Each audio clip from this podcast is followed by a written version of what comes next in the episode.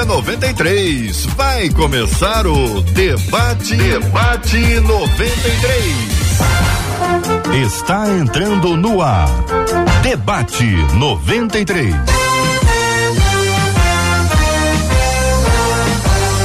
Realização 93 FM. Um oferecimento Pleno News. Notícias de verdade. Apresentação J.R. Vargas. Alô, meu irmão. Alô, minha irmã. Aqui fala J.R. Vargas, estamos de volta, minha gente. Começando aqui mais uma super edição do nosso debate 93 de hoje, nessa terça-feira, dia 11 de outubro de 2022. Que a bênção do Senhor repouse sobre a sua vida, sua casa, sua família, sobre todos os seus, em nome de Jesus. Debate 93 de hoje, acolhemos com muito carinho a professora Késia Galo. Professora Késia, muito bom dia. Seja bem-vinda ao debate 93 de hoje, professora Késia Galo. JR. Que saudade, que prazer estar aí novamente com vocês. Estava com saudade de estar aqui. Muito bom. Eu estou falando de Goiânia hoje. Goiânia, nossa querida Goiânia. Essa é uma terra maravilhosa. Que privilégio, que maravilha. São 11 horas e 5 minutos aqui na 93 FM. Conosco no programa de hoje também o bispo Anderson Caleb. Alô, bispo, como é que vai o senhor? Tudo bem? Tudo bem, JR. Que Graças bom estar de volta com você para falar de questões tão relevantes e pertinentes para a igreja do Senhor. Muito obrigado. Tamo É, Assunto- junto. Assunto quente, assunto quente. Muito bem, pastor Marcelinho Coimbra, como é que vai o irmão? Tudo bem, querido? Bom dia, tudo bem? Bom dia aos ouvintes, debatedores, a Marcelo, aos queridos companheiros de mesa, após Bispo Anderson, professora Kézia, Deus abençoe a todos. Hoje será um, um dia especial. Benção puríssima, querido, muito bem. Vamos saudar a Marcela Bastos. Marcela, bom dia. Bom dia, J.R. Vargas, nossos amados debatedores e nossos queridos ouvintes que já estão conosco. É o caso do Tiago Souza, lá na nossa página no Facebook. Ele já chegou por lá, Rádio 93.3 FM, e ele chegou dando a paz do Senhor, Jesus para todos. É isso aí, Tiago. Aproveita e compartilha. Diz que tá todo mundo ligado no Debate 93 e que a turma não pode perder. Do mesmo jeito, lá no nosso canal do YouTube, Adriana Paredes já chegou. Ó, eu sou Adriana Paredes, bom dia, tenha um dia abençoado. Faz como a Adriana, corre pro nosso canal 93 FM Gospel. Lá você compartilha, aliás, você dá aquela curtida, não pode compartilhar, você pode pegar o link, compartilhar aí pros seus grupos do WhatsApp, mas curte esse vídeo. Esse vídeo vai ser entendido como relevante e mais gente vai ser alcançado. E no chat você dá a sua opinião durante o programa de hoje. Quer falar direto, contar a sua história? O nosso WhatsApp que é o 21 96803 8319 21 96803 8319. Marcela, eu vou, eu vou pedir os nossos ouvintes para conversarem com a gente aqui no no, no, no, no YouTube, no Facebook. Vou pedir aqui uma coisa, a eles, mas antes, você falou de grupo de WhatsApp, eu me lembrei que tem um assunto que de vez em quando bomba nos grupos de WhatsApp. Aliás, nessa época, os WhatsApp, grupos de WhatsApp estão bombando, bombando. A família, o grupo da família, o grupo da igreja, grupo dos amigos da escola, da rua. Meu Deus do céu. E, e o assunto política, ele tá, tá bombando ali, né? Pessoal do Espírito Santo está pocando, está pocando o assunto de política. Os grupos estão estabelecidos, quem é de direita, quem é de esquerda, e de vez em quando surgem algumas perguntas. Por exemplo, por, vou dar vou dar aqui um exemplo, né? O candidato a pre- presidente, o Lula, ele foi inocentado. A gente sabe que ele foi preso. E aí um lado diz que ele foi inocentado, que ele é inocente. O outro diz que ele não, não é inocentado. Que na verdade ele não foi julgado. Se ele não foi, por que, que ele não foi? Bom, e aí essa dúvida surge, o pessoal fica discutindo. Tem gente que briga. E, e te- essa é uma área que a gente tem que ter um cuidado, que é uma área técnica, né? Exatamente para responder a isso. Você traz daqui a pouquinho para interagir com a gente um advogado para poder explicar o que é que aconteceu, se ele foi inocentado, se ele foi absolvido, se não foi. É isso, Marcelo? Exatamente. Daqui a pouquinho, doutor Gilberto Garcia vai responder essa pergunta juridicamente aqui no Debate 93. Muito bem. Então daqui a pouquinho nós vamos conversar sobre esse assunto. Eu quero pedir agora aos nossos ouvintes que estão no Facebook e no YouTube, digam pra gente de onde eles estão ouvindo o Debate 93. Que cidade, se tá aqui no, no Rio, que bairro que você, no Grande Rio, qual bairro que você está? Cidade e bairro. Você que está fora da cidade do Rio, mas no Brasil, ou você que está fora do país, compartilha, vai, compartilha. Pessoal do Facebook e do YouTube, de onde, de onde vocês estão ouvindo o Debate 93. Muito tempo me envolveu nessa história de amor. 93 FM. Aliás, minha gente, hoje, para quem está acompanhando a gente somente pelo Instagram, tô dando de presente duas Bíblias. Na verdade, é uma só. Você vai escolher ou essa capa ou essa capa, ou essa capa ou essa capa. Eu tô pedindo, inclusive, que você marque uma amiga ou um amigo seu e diga a que personagem da Bíblia ele te lembra. Sem zoeira, hein? Sem zoeira. Se conseguir, né? Compartilha com a gente no Instagram da 93, Rádio 93 FM. No final do programa tem presente para você. Este é o Debate 93, com J.R. Senhores debatedores, queridos e amados, durante uma aula, diz aqui um dos nossos ouvintes, o professor disse que na época do Antigo Testamento não existia, a expressão é essa, não existia a presença do Espírito Santo. Mas por que ele ainda não atuava? É a pergunta. Por qual motivo ele só aparece depois de Jesus ascender aos céus? Nos dias de hoje, o Espírito Santo ainda pode se retirar do nosso meio? Professora, eu vou começar ouvindo a queridíssima irmã sobre esse assunto, uma palavra introdutória sobre este assunto que pensa a querida irmã. Olá, eu não pude cumprimentar o Bispo Anderson, prazer estar aqui com o senhor, pastor Marcelinho também, prazer, viu? É, eu acredito que nessa fala, nessa é, construção aí do professor em sala de aula, ou houve um equívoco da maneira como ele se expressou, ou houve por parte da, de quem estava ouvindo uma, uma compreensão, ou foi tudo errado mesmo. ou houve de fato um grande engano na maneira como essa informação foi passada. Porque, biblicamente, não nos resta nenhuma dúvida da presença e da atuação do Espírito Santo desde o início, desde Gênesis 1 até o final dos tempos. É fato de que essa atuação ela vai sendo modificada conforme os tempos, as estações, né? Ah, mas não significa que ele não existia e passou a existir, nem tampouco é, é, confere a informação da sua ausência num período e na sua presença em outro. E a gente vai precisar esmiuçar melhor para entender isso com mais graça, com mais cuidado. Ô bispo, a, essa presença do Espírito Santo, a, a, frase, inclusive, que eu repeti aqui, a ênfase, né? Não existia a presença do Espírito Santo. Dá uma impressão que está falando sobre a mesma atuação que havia no antigo, ah, referente ao, ao novo. Nesse ponto, ah, quem disse isso está errado? Que pensa o senhor? É, JR, eu penso o seguinte, junto com os nobres debatedores aqui.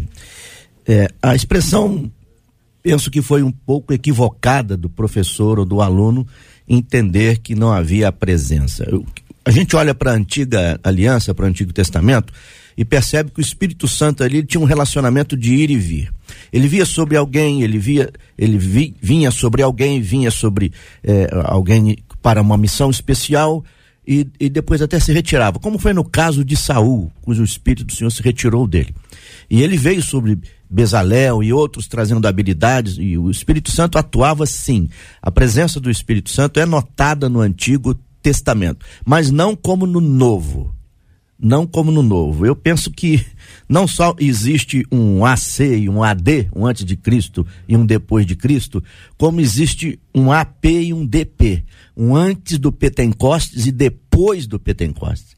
Então, antes do Pentecostes, o Espírito Santo vinha sobre as pessoas para missões especiais. Vinha até sobre um grupo, como eh, de Moisés, ele foi sobre os 70 anciãos, e eles profetizaram, depois não profetizaram mais.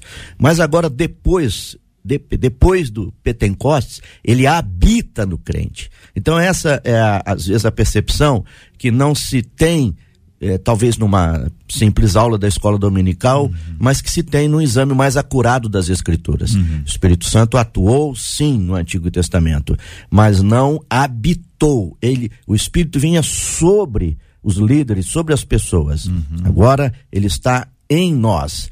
Depois que Jesus ascende ao céu, ele envia o Espírito Santo que vem habitar nas pessoas. Mas o Espírito Santo atuou direto no Antigo Testamento, né? Pairava sobre a face do abismo na criação e, e em outros momentos sobre reis piedosos e sobre profetas. O Espírito Santo é visto, inclusive eh, Davi fala no Salmo 51, né? Senhor, não retira de mim, né, a alegria da salvação, nem o teu Espírito Santo. Então, é, que o Senhor não retire de mim o teu Espírito Santo. Inclusive, a expressão Espírito Santo está lá no Antigo Testamento, no Salmo 51. Mas é, parece que só ali, não tenho certeza. Mas muito mais se fala do Espírito de Deus ou só do Espírito. Eu penso por aí, JR. Tudo bem. Pastor Marcelinho, sua palavra inicial sobre esse assunto, o senhor concorda com a professora Késia, com o bispo Anderson?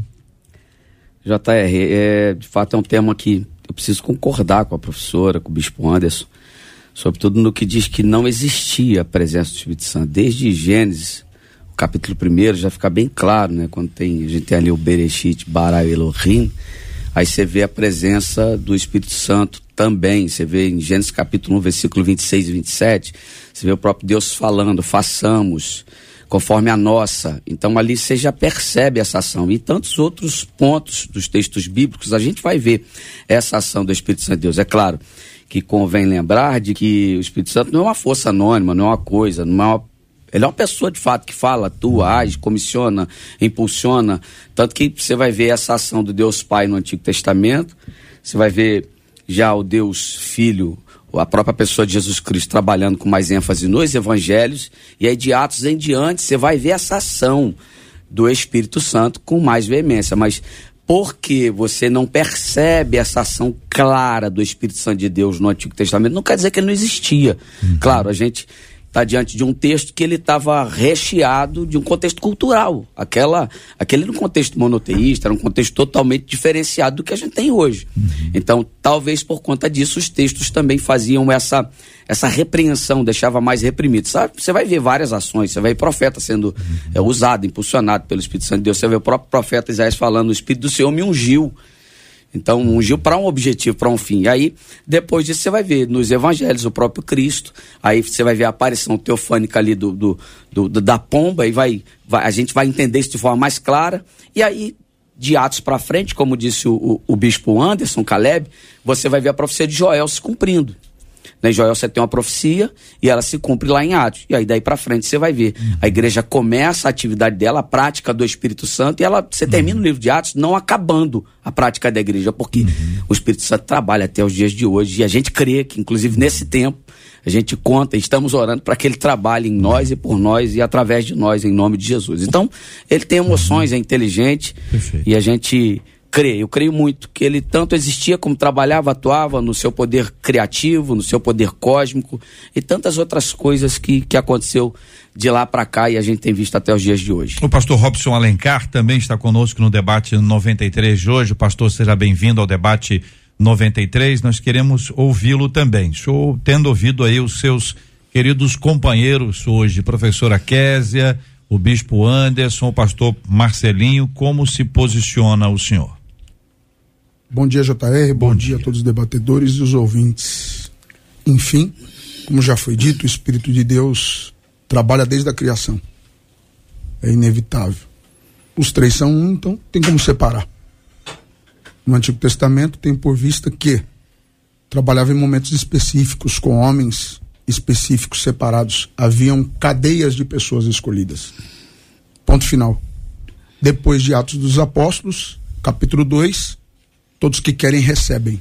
Querer. Primeiro motivo que leva o Espírito de Deus a estar agindo até o dia de hoje, como diz o pastor Marcelinho, é que Atos dos Apóstolos não termina até o arrebatamento. Nós ainda fazemos esses atos através do Espírito Santo de Deus. Especificamente no Antigo Testamento, porque nós temos uma divisão, então a gente precisa é, respeitar essa divisão, mas depois de Atos dos Apóstolos, todos aqueles que querem o Espírito Santo podem receber. A pergunta que o nosso ouvinte faz, aliás, uma delas, é ah, por qual motivo ele só aparece depois de Jesus ascender aos céus? E vocês já trouxeram aqui a lembrança do batismo de Jesus, onde nós temos essa referência que a gente pode eh, identificar. Mas existe naturalmente, como disse o bispo, um antes de Pentecostes e um depois. Então tem um marco, né? Um marco que faz a distinção ou faz uma diferença apontando para um, uma nova uma nova etapa. A pergunta é: qual o motivo que ele só aparece depois de Jesus ascender aos céus? Pastor Marcelinho. É, JR, a gente percebe que esse contexto é um contexto totalmente gentil, pragmático, um totalmente assim é, envolvido desse desse judaísmo que que eu acabei de mencionar para ti e por isso Hum. a gente sabe que o Espírito Santo ele é multiforme. É, é, eu, eu me lembro da, da ocasião de que eles precisavam, inclusive, fazer, utilizar-se da pomba lá para fazer os vendilhões e tal. E por que a pomba? A pomba é um, um animal puro, né? A pomba é um animal que ele, quando vê a sujeira, a maldade, ele. Isso conjecturo eu, tá, JR?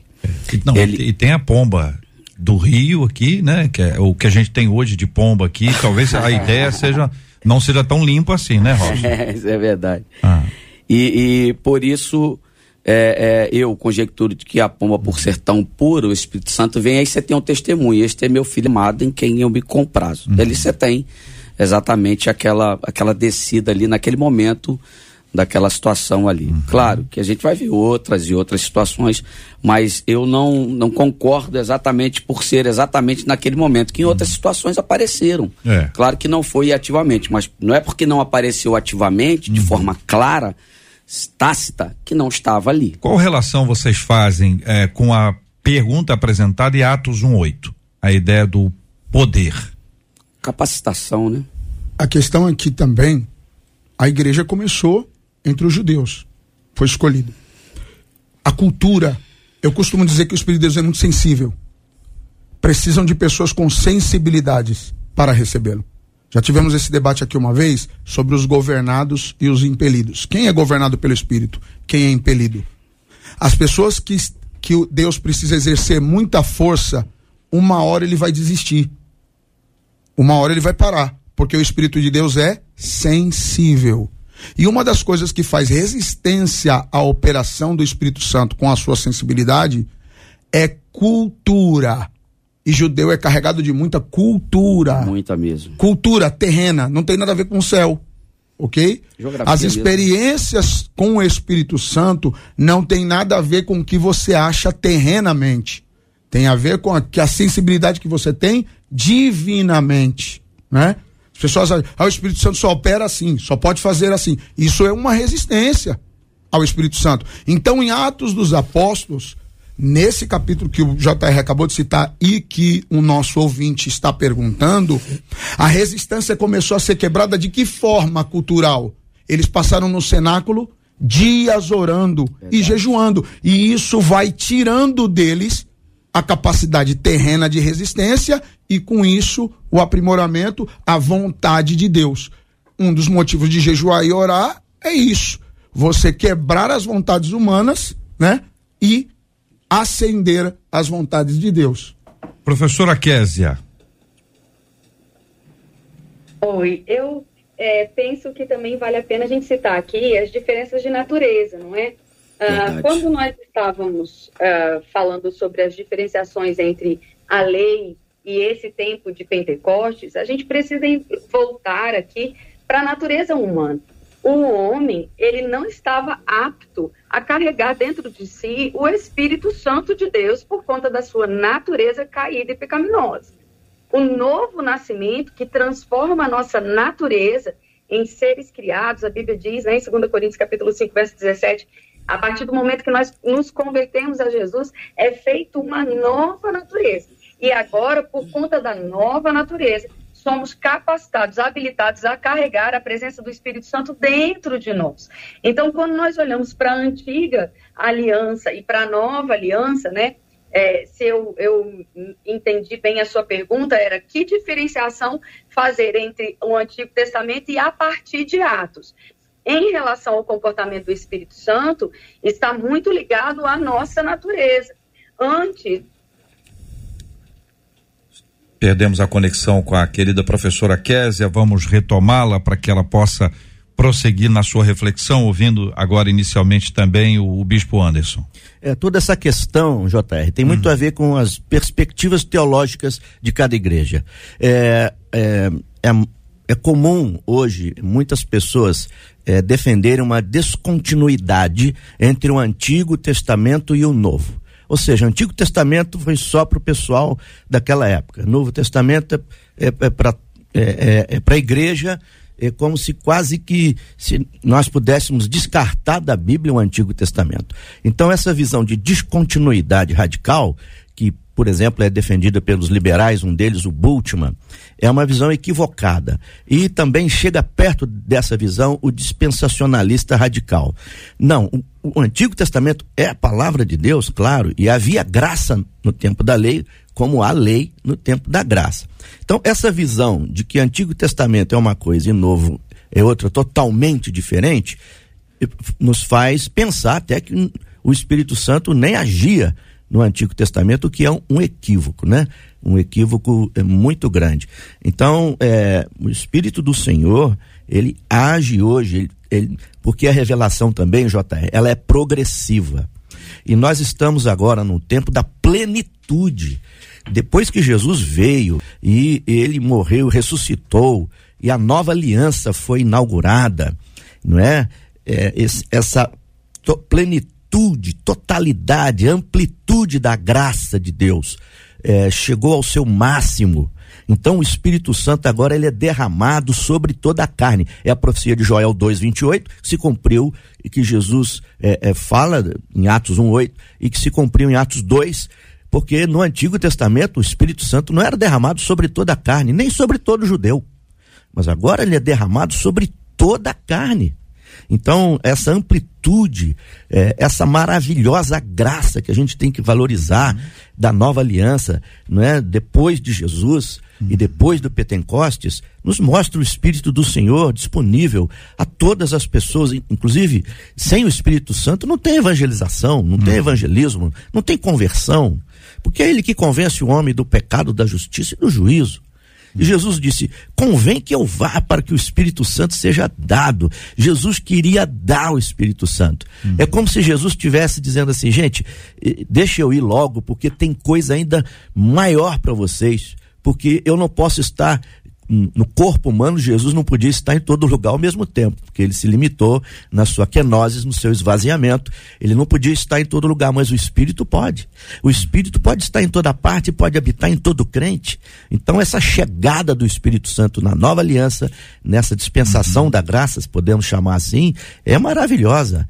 E isso parece, eh, se fizermos uma leitura das escrituras um tanto rápida, vai parecer que o Espírito Santo nem agia no Antigo Testamento. Uhum. Mas ele agia, ele estava lá agindo uhum. também. Professora Késia, retomando a sua fala, querida. Eu, eu fiquei um pouco ausente aí, eu, eu entendo que continuou, né? Mas eu estava dizendo sobre a questão da natureza. A natureza do homem foi transformada. E a partir do momento que a natureza do homem foi transformada, a atuação do Espírito Santo ela é evidenciada através do homem, através do novo nascimento, através da nova natureza. Reforçando o que eu acabei de ouvir o Bispo Anderson falando, não é uma questão de se ele era ou não era atuante, até porque nós sabemos que é, a Trindade, o Espírito Santo, Deus e Jesus, eles são onipresentes. Então, eles não estiveram ausentes em nenhum momento. A é, questão é a proeminência. A gente vê, por exemplo, Deus sendo muito mais atuante na criação, é, Jesus na redenção, o Espírito Santo na santificação. Então, quando nós temos esse quadro, nós começamos a compreender que eles trabalham de forma perfeita para nos levar a uma completude de compreensão de quem eles são, da nova natureza, daquilo que estamos é, sendo transformados, em que estamos sendo transformados. Então, eu acredito que a, a questão toda é, é, entendermos os tempos, né? Eu concordo é, com o bispo quando ele fala sobre entendermos a plenitude dos tempos.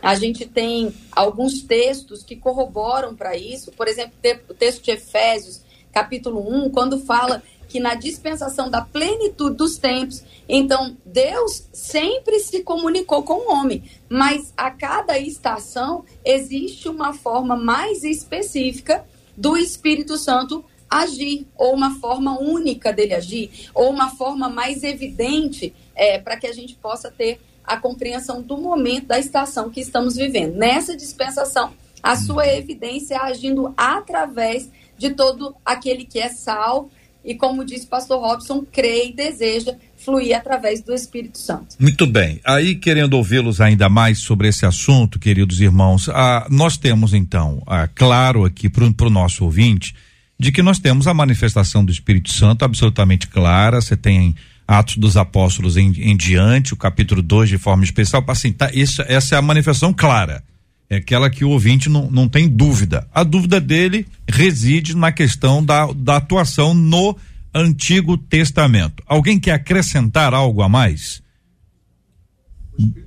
Estava tanto no Antigo Testamento que Ah. Moisés, os moços estão lá fora profetizando e vem alguns, ah, tem gente profetizando lá, Moisés. Ó, o que está acontecendo lá? Tá tudo errado, não é você não, que é o profeta aqui não? Moisés olha e diz assim, oxalá que todos fossem profetas em Israel. Ou seja, tá falando de um sentimento. Não é só que o Espírito Santo vai descer porque quer.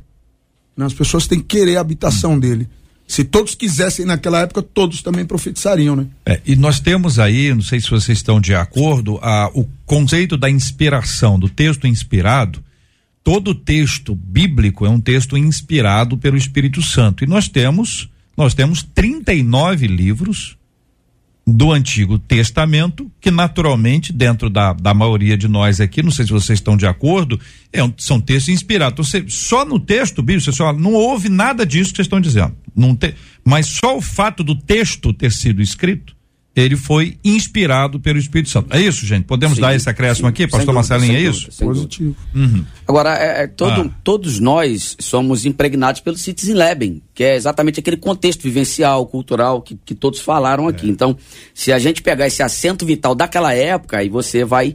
é, é, quem, quem de repente está agora nascendo no Evangelho, começando a caminhar, não consegue ainda ter esse entendimento. Então, talvez esse ouvinte, ou esse aluno, ou esse professor, não conseguiu expressar de maneira tão clara para essa aluna essa situação. Que o Espírito Santo de Deus ele trabalha desde o Antigo Testamento e segue trabalhando até os dias de hoje. Professora Késia, embora ah, esteja agora em Goiânia, né, roda muitos muitos lugares, né, professora, ministrando aulas e tudo. Eu quero quero tra- trazer uma palavra aqui, professora, é, pensando nos professores, porque às vezes numa sala de aula é, ah, o aluno está ali, de repente o aluno voa, depois o aluno aterriza. Verdade. E às vezes ele aterriza sem o trem trem de pouso porque ele pegou a que a gente chama aqui no Rio de bonde andando, né?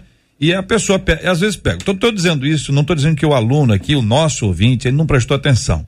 Mas existem aulas em que o professor também voa. Não é só o aluno. São dois seres humanos. O professor dá uma voada.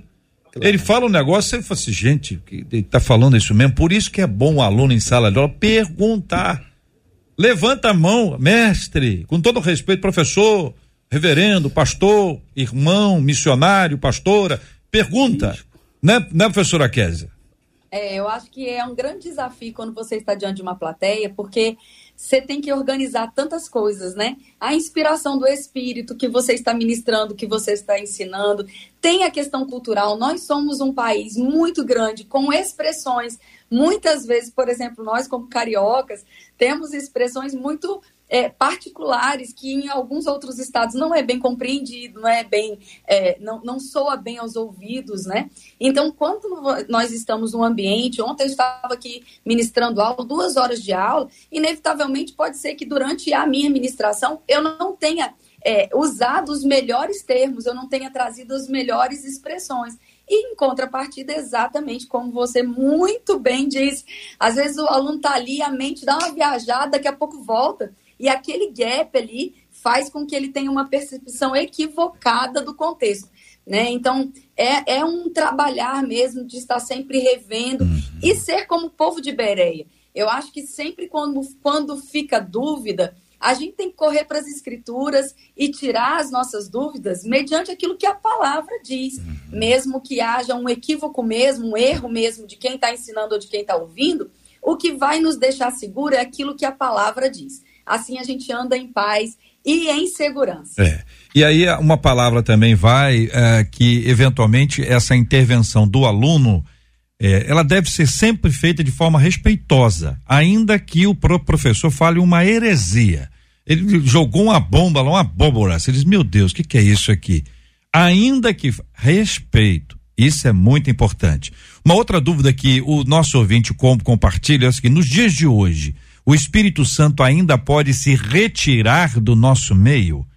É a pergunta que faz o ouvinte. Vocês falaram sobre atuações diferentes nos testamentos. Então a pergunta que eu faço em nome do nosso ouvinte é essa: nos dias de hoje, o Espírito Santo ainda pode se retirar do nosso meio?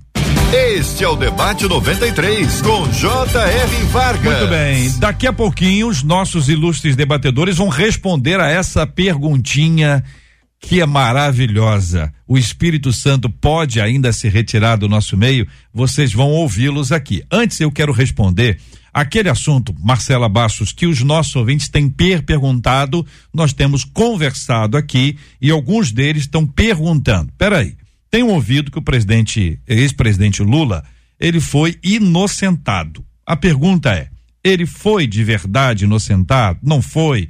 Aquele negócio do grupo de WhatsApp, né? Um diz que foi, outro diz que não foi, outro fala que é isso, fala que é aquilo. Como nós não somos da área, nós vamos conversar com um advogado, que é a pessoa da área, que vai explicar. Doutor Gilberto Garcia já está conosco aqui no debate 93 de hoje. Doutor Gilberto, seja bem-vindo. E o pedido que eu faço ao senhor é que todo juridiquês fique do lado de fora dessa sala aí que desse momento em diante o senhor fale de um jeito que todos nós vamos entender maravilhosamente bem. Por isso, querido amigo, a pergunta é simples, a pergunta é esta: o ex-presidente Lula, ele foi inocentado ou não?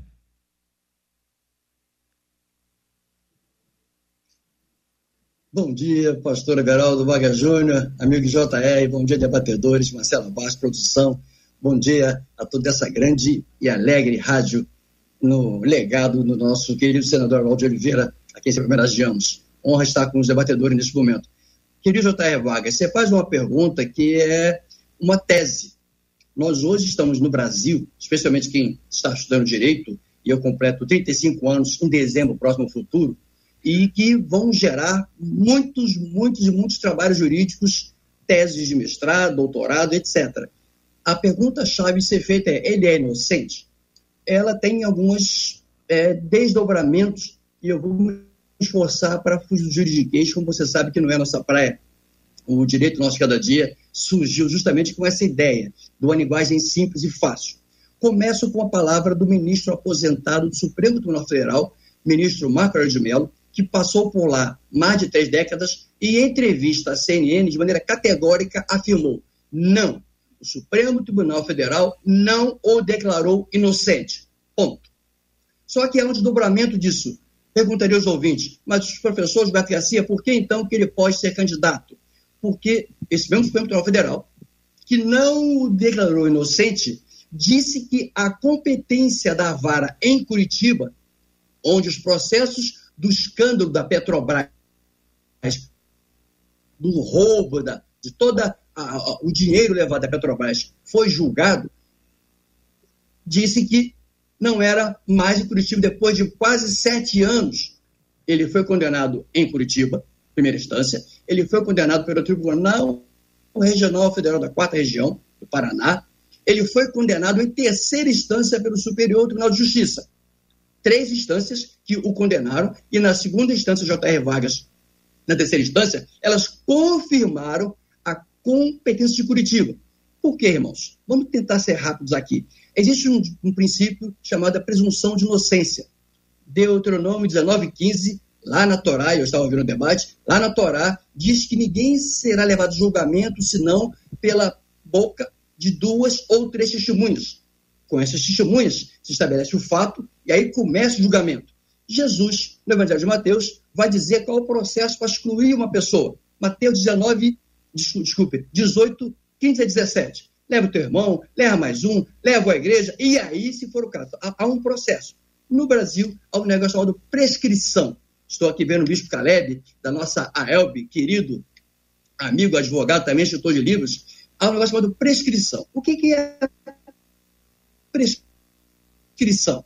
Você, quando comete algum tipo de delito, seja na área tributária, se o governo municipal, estadual ou federal não lhe cobrar, cinco anos depois da dívida, ele perde o direito de cobrar. Você continua devendo, meu irmão, mas não pode ser mais cobrado. Se você não paga uma conta, vai para o SPC o seu nome. Passou cinco anos, a empresa é obrigada a tirar o seu nome do SPC, mas você continua devendo. E aí, irmãos, eu conversava com Marcelo Abaixo sobre isso, o Tribunal de São Paulo, numa decisão interessantíssima, disse o seguinte, que o credor perde o direito de entrar com ação, mas continua podendo cobrar de outras formas a dívida, porque não se apagou a dívida. Até 2003, se alguém se acidentava, coisa rápida, a pessoa então tinha 20 anos para entrar com ação para buscar a indenização. De 2003 para cá, mudou o Código Civil, agora são 10 anos. Alguém sofreu um acidente, não entrou com ação, ela tem até 10 anos. Passou 10 anos, ela permanece com o direito, mas ela não tem mais a possibilidade de entrar com ação. O que, que o Supremo diz, J.R. Vargas? Que como a vara de Curitiba era incompetente, por que competente, irmãos? Está no Código Penal, que diz que você tem que ser julgado por um juiz competente. A Constituição diz isso, o Código Penal diz isso. É o juiz, o juiz onde aconteceu o crime. A Petrobras, sediada no Rio de Janeiro, os fatos do processo eram de Brasília, mas o Supremo JR entendeu que, como tinha fatos com relação à questão política, levou tudo para Curitiba. O ministro Luiz Edson Fachin, e a Folha de São Paulo divulgou isso, re recusou dez vezes, dez vezes que a defesa do ex-presidente apelou para que se declarasse a incompetência e ele não concordou. Outros processos ele manteve em Curitiba. Ao final, o Supremo vai então diz que aquele juiz não tinha competência. Manda o processo todo para São Paulo, J.R. Vargas, meu irmão e minha irmã. E aí, o que, que o juiz de São Paulo faz? Aciona o Ministério Público. Porque o Ministério Público, meu irmão, a instituição que tem o direito e o dever de acusar a gente, não qualquer outro. É só o Ministério Público recebe a ação e entra. A polícia investiga, o juiz condena. Mas quem apresenta a acusação é o Ministério Público. O Ministério Público pegou o processo e disse assim: olha, ele tem mais de 70 anos. E o Código Penal brasileiro diz que, e aí eu vou ler, até porque é interessante o texto do Código, porque ele é didático. O Código diz assim, ó, artigo 115, são reduzidos de metade dos prazos de prescrição quando o criminoso é o código que chama de criminoso, era, ao tempo do crime, menor de 21 anos. Ou, na data da sentença, maior de 70 anos. Então, quando o processo chegou no Ministério Público, ele tinha mais de 70 anos. E aí a prescrição conta pela metade, qualquer seja o crime.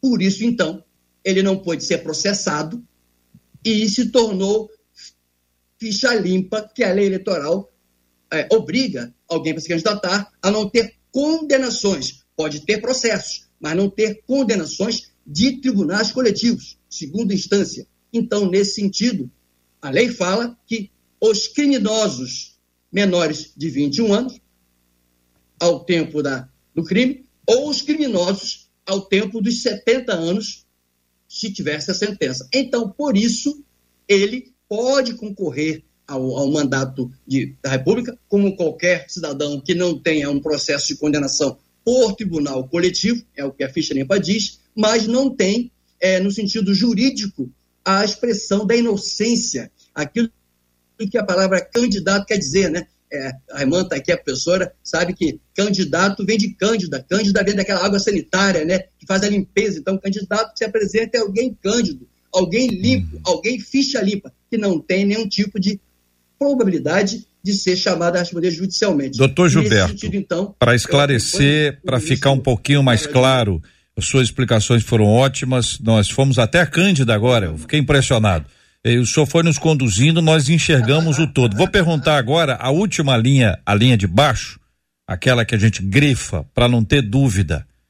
Dentro, naturalmente, da sua opinião, evidentemente é a sua opinião, como o senhor, o senhor disse, é uma tese, vamos se discutir esse assunto diversas vezes. A pergunta que eu faço ao senhor, que é um advogado respeitado, reconhecido e que nos dá a honra de nos responder, de nos atender.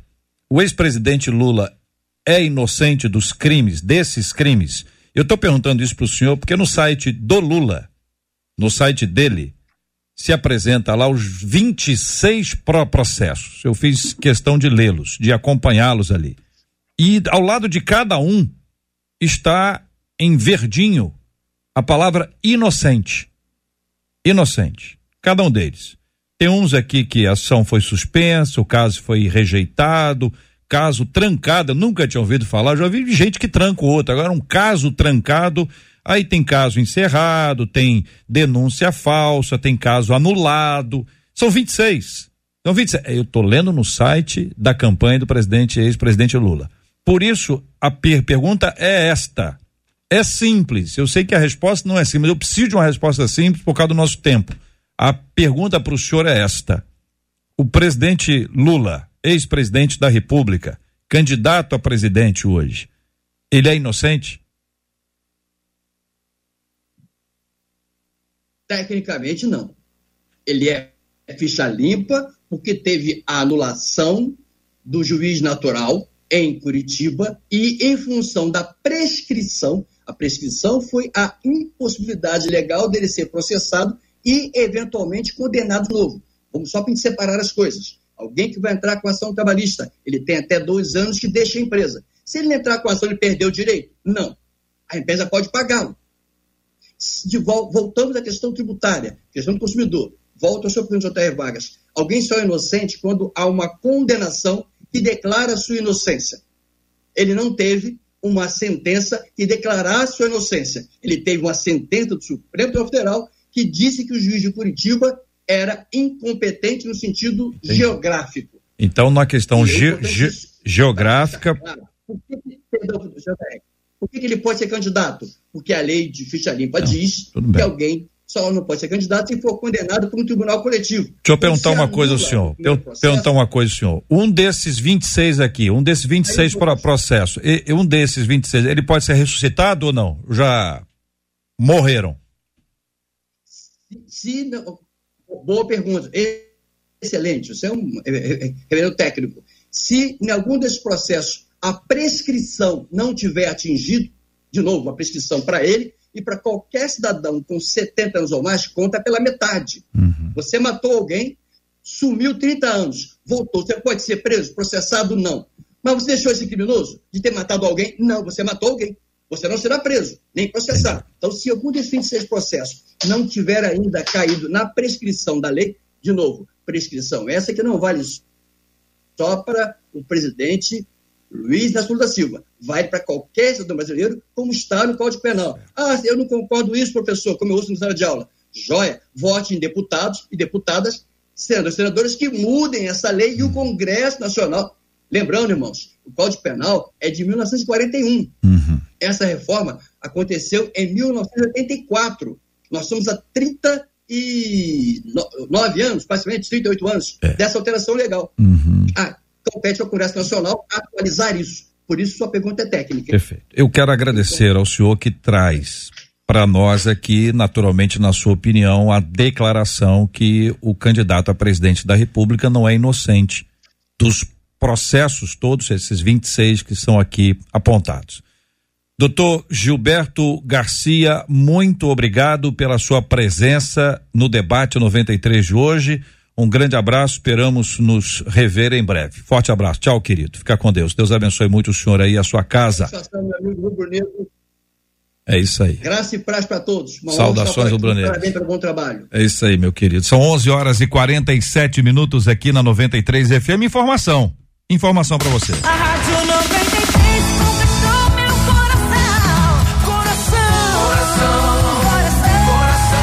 e aí, o Espírito Santo, ele se retira, ele ainda pode se retirar do nosso meio? Professora Késia, vou começar ouvindo a querida irmã e assim eu rodo a mesa com a opinião dos nossos debatedores. Então, nós temos um texto bíblico que deixa isso muito claro para nós, que é João, capítulo 14, quando Jesus estava falando sobre a vinda do Espírito Santo e a permanência do Espírito Santo em nós, ele termina dizendo assim: o Espírito da verdade que o mundo não pode receber, porque eu não o vê nem conhece, vocês o conheceis, porque ele habita convosco e estará convosco para todo sempre. Então, o Espírito Santo, nós temos a promessa da parte de Deus, da parte de Jesus, nós temos a promessa em mais de um texto que o Espírito Santo não vai nos deixar, nos abandonar, se ausentar aí da, dessa essência que nós somos em Cristo.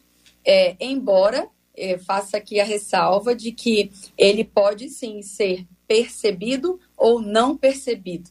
E isso o pastor Robson falou ali logo no começo do debate, né? Sobre a questão de acolher a, a, presença, ter a consciência da manifestação da presença. Isso não significa que foi o Espírito que se ausentou, mas muitas vezes aquele que está na posição de crer e receber que o resistiu. Senhores. Posso cantar também. É, eu penso, é, JR, ah, que o Espírito Santo não, não vai se retirar, entende? Ele pode se silenciar. O texto de João 14, 16, Jesus disse: estará para sempre com vocês. Né? É, aqui entra de novo algumas perspectivas de visões teológicas. Arminiana, né, calvinista, então vão discordar nisso, porque na visão arminiana é, a pessoa pode perder a salvação depois de pecar continuamente, não é assim, perde, ganha, perde, ganha, perde. É aquela questão de permanecer no pecado delibera, deliberadamente, porque afinal de contas o ser humano diante de Deus, é, é, tocado pela graça, né?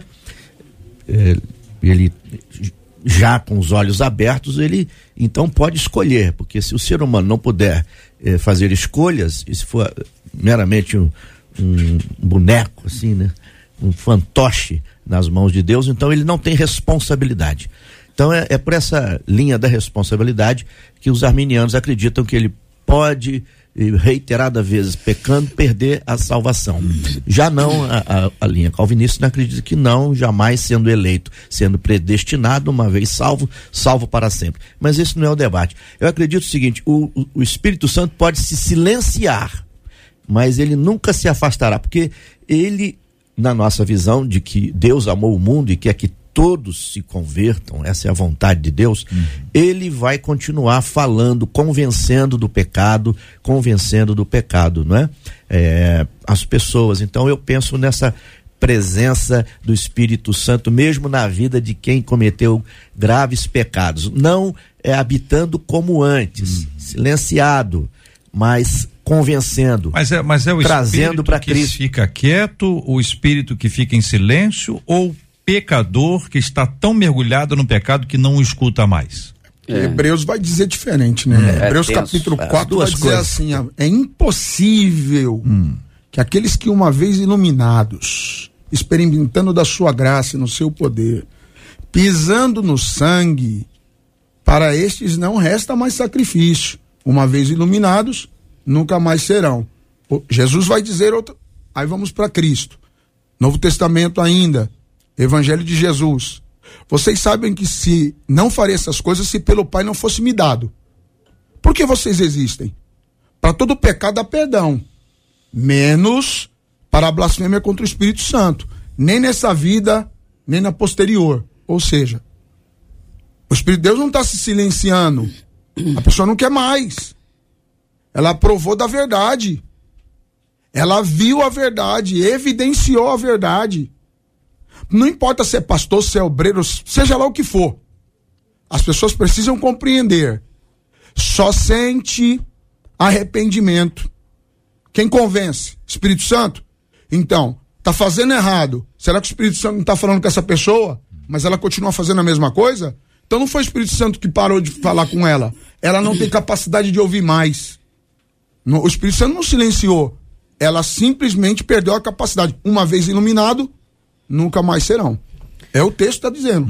Pedro negou três vezes e foi restaurado. Manassés foi um rei de Judá dos que mais pecaram. Ele foi quase um bruxo. Ele, ele, ele sacrificou o filho dele Verdade. a Moloque. Manassés se arrepende no cativeiro e o Deus o traz de novo para o trono. É sempre uma esperança enquanto há vida. Não, É, sim, mas eu não fato- tenho como medir isso. Eu Não. não tenho. Ninguém tem, né? O problema é, é que essa decisão, pessoal, que o bispo eh, Anderson falou, é que a gente tem que compreender, por exemplo. Fica contraditória essa percepção da retirada do espírito por conta do pecado. Porque ele foi liberado a todos. A própria profecia de Jó, eu derramarei do meu espírito sobre toda a carne. Agora, o fato é que se a gente tomar por base, por exemplo, Davi, você vai ver ele falando no Salmo 51, não retire de mim o teu espírito. Porque nós sabemos que do que a gente se alimenta é que a gente vai ficar forte. Interessante, então, se você pastor alimentar do pecado, o pecado vai acabar matando o espírito. Davi Paulo estava vai em dizer. pecado Exato. e diz, não exato. retire de mim. Por quê? Porque ainda estava nele. Sim. Aí, aí a gente toma por base o Falando próprio. Uhum. apóstolo Paulo, JL, ele vai dizer: enchei-vos do espírito. Então eu preciso me alimentar do espírito para que isso não aconteça. deixa eu perguntar Porque senão o pecado vai realmente me afastar cada vez mais. O que, que faz a, o- Uhum. a separação entre nós e o nosso Deus? É o nosso Pecado. pecado. Agora, como é que um indivíduo descobre que ele pecou? Qual é a, a, a maneira que Deus estabeleceu para que o indivíduo, o ser humano, saiba que ele pecou ou que ele é pecador? Qual a única forma que tem? O Espírito Santo. O Espírito Santo. Sim, então, sem o Espírito Santo, Espírito. hein, professor? Sem, sem o Espírito Santo, a- é, é, esse indivíduo ele vai continuar. Ou seja, parece que o pecado contra o Espírito Santo é o, é o ponto fora da curva. É aquela, ó, isso aqui é o asterisco, né? É isso, professora Kézia? Agora, no, no, no, no dia a dia, vamos lá. Então, eu gostaria só de trazer essa diferenciação. A gente não pode, eu percebo que é um equívoco, nós cometemos o erro aqui de comparar os textos da velha aliança com os textos da nova aliança, quando o assunto é sobre essa questão do Espírito Santo dentro, quando Davi ora e fala não afaste de mim teu espírito, nós precisamos lembrar que o Espírito Santo não estava habitando dentro de Davi, mas sobre Davi. Porque na velha aliança nós não temos a habitação do Espírito Santo dentro do homem por causa da sua na- natureza pecaminosa. Já no Novo Testamento, nós temos uma nova natureza. E aí entra o que o pastor Robson falou com clareza. Quando nós temos uma nova natureza e a habitação do Espírito Santo dentro de nós, nós estamos provando e vendo, experimentando de uma natureza recriada. Não é mais uma expectativa, é uma realidade. É uma vivência. Nós temos o novo nascimento, nós temos o sangue da aliança que foi vertido por nós. Jesus não é mais uma promessa, ele é um fato. Ele veio, ele morreu, ele ressuscitou. E agora ele está nos chamando para viver algo promessas muito superiores, porque podemos carregar a presença de Deus dentro de nós, o que não era possível na velha aliança. Na velha aliança, a presença do Espírito Santo de Deus, ou a presença de Deus, era uma arca de madeira, né? A, a manifestação da sua presença era assim. E agora, dentro de nós, também exige maior responsabilidade. Não só com as nossas escolhas, mas com a consciência do que carregamos. Porque uma coisa é nós pecarmos ou cometermos um delito. Nossa mente está sendo renovada, nós estamos mudando a nossa natureza, estamos aprendendo como nos comportar nessa nova identidade. Outra coisa é, uma vez advertidos pelo pecado, advertidos pelo Espírito Santo, que nós estamos entristecendo o Espírito Santo de Deus, permanecermos nas, nas mesmas práticas sem mais ouvir. Nós chamamos isso de mente cauterizada. É quando a nossa mente ela não dá mais espaço para nenhuma mudança de comportamento, resistindo então o conselho do Espírito Santo. E isso vai, pode sim, nos levar a um ponto de negá-lo, porque como o pastor, o bispo bem falou, nós não deixamos de ter livre arbítrio porque nascemos de novo. Deus não nos tornou seres incapazes de tomar as nossas decisões. Agora, para cada uma delas haverá consequências. De novo, isso não é como, ah, eu hoje senti raiva de um irmão, entrei numa questão duvidosa, ainda não consegui me comportar de forma adequada em relação a um comportamento, ao fruto do espírito. É um caminhar. Outra coisa é resistir e não querer mais mudança, mesmo sendo exortado pelo Espírito. Agradeço demais os nossos queridos debatedores pela colaboração no debate 93 de hoje, querido pastor Robson Alencar da Assembleia de Deus do Belém, São Paulo, a professora Késia Galo do Seminário Rema, o bispo Anderson Caleb da Igreja Metodista Wesleyana em Volta Redonda, pastor Marcelinho Coimbra da ADVEC Itaperuna. Muito obrigado pela presença no debate 93 de hoje. Parabéns aqui a nossa querida ouvinte Roberta Gomes. Ela escolheu a Bíblia dela, não sei qual Bíblia que era, qual capa que ela escolheu, mas ela escolheu e ganhou. É arroba Espaço Pet Linda Flor. Ela disse que o personagem da Bíblia que ela faz referência a alguém que ela conhece é o Pedro, o apóstolo Pedro, ao maridão. Maridão Ronaldo. E ela diz: Ronaldo, amo você, mala da minha vida. Muito bem, é, brincadeiras à parte, afinal de contas, ela pode, é a esposa dele, e quem é casada com o mala é Bom, deixa pra lá, deixa o Ronaldo responder. Que o próprio Ronaldo, Rona, Ronaldo não vai dizer que foi eu, hein, Ronaldo? Isso é sua culpa aí, hein, menino? Deus abençoe vocês, queridos. Muito obrigado pela audiência. Parabéns daqui, Marcela Bastos, Luciana Vasconcelos, Adriele Duarte, JP Fernandes, Luiz Augusto Português. Pelo debate 93 de hoje, nós vamos orar. Vem aí o horário eleitoral e logo depois, Gilberto Ribeiro, aqui na tarde da 93 FM. Pastor Robson. Senhor meu Pai, obrigado por tudo que ouvimos e aquilo que vivemos. Conduza-nos em paz para nossos lares e para nossos feitos. Guarda os ilutados, ajuda-os, conforta, cura os enfermos, alcança aqueles que nos estão nos ouvindo e aqueles que não estão. Abra, olho, abra os olhos desta nação, faça com que eles vejam o que o Senhor estará a fazer e quão grandes são as suas promessas. Eu lhe peço isso neste dia, em nome de Jesus. Que Deus te abençoe. Você acabou de ouvir Debate 93.